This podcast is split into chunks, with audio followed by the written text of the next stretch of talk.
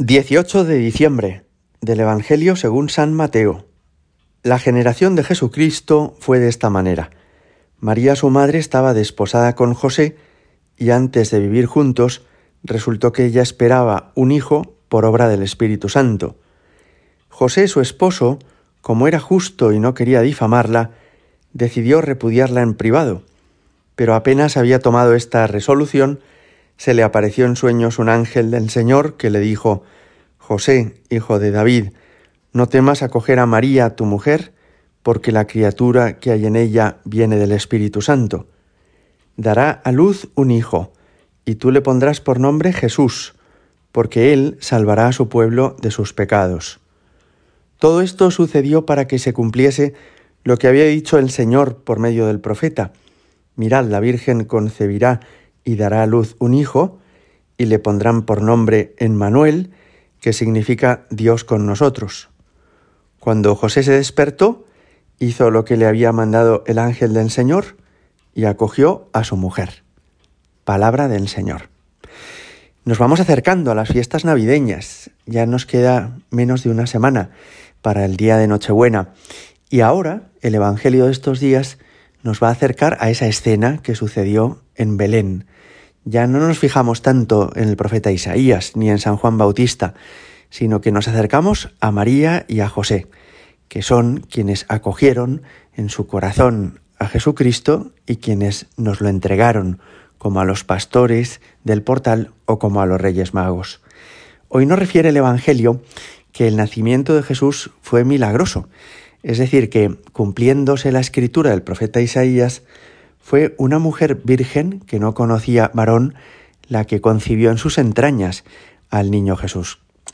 Y esto significa que Jesús procede de Dios de una manera directa y que la unión que hay entre María y José es meramente espiritual, que no han sido un matrimonio al uso, que no han sido una pareja convencional.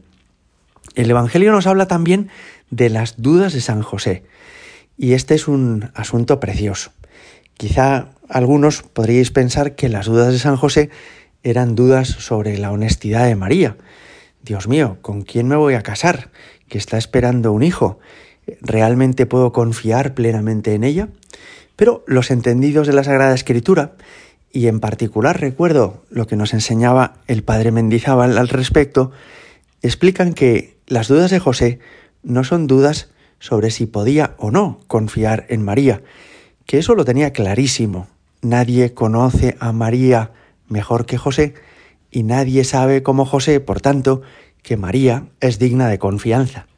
No, más bien las dudas de José serían dudas sobre qué podía él aportar a este nacimiento milagroso, dudas sobre si él realmente era necesario en toda esta historia o más bien convenía que se retirara discretamente. Así podemos entender las palabras del ángel, cuando José en sueños entiende que un ángel se le muestra y le dice, no temas acoger a María porque la criatura que hay en ella viene del Espíritu Santo. No le está explicando que no tema porque ese niño no procede de ningún hombre, sino del Espíritu Santo, sino que le está diciendo que no tema por el hecho de que proceda del Espíritu Santo. Que procedía del Espíritu Santo ya lo sabía José, ya se lo había dicho María. No, lo que le dice el ángel es, es verdad que procede del Espíritu Santo, pero no te asustes, porque eso no significa que tú sobres, que tú no tengas nada que hacer en todo esto, sino que Dios cuenta contigo. Efectivamente, en el nacimiento de Jesús se van a cumplir todas las profecías. Aquella profecía que hemos escuchado, que anuncia que el Mesías nacería de una virgen, mirad, la virgen concebirá y dará a luz un hijo. También aquella otra profecía en la que se dice, y tú, Belén, no eres la más pequeña de las ciudades de Israel. Y también aquella otra profecía en la que se anuncia que el Salvador sería descendiente del rey David.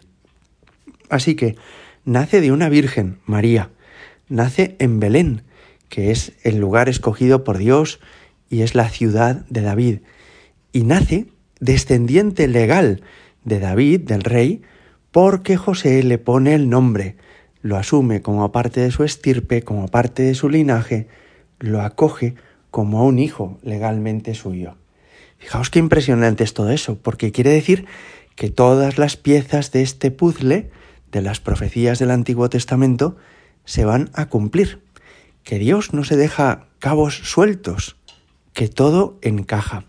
Y también es precioso pensar que para José esto es en el fondo un, un signo de confianza de Dios en él.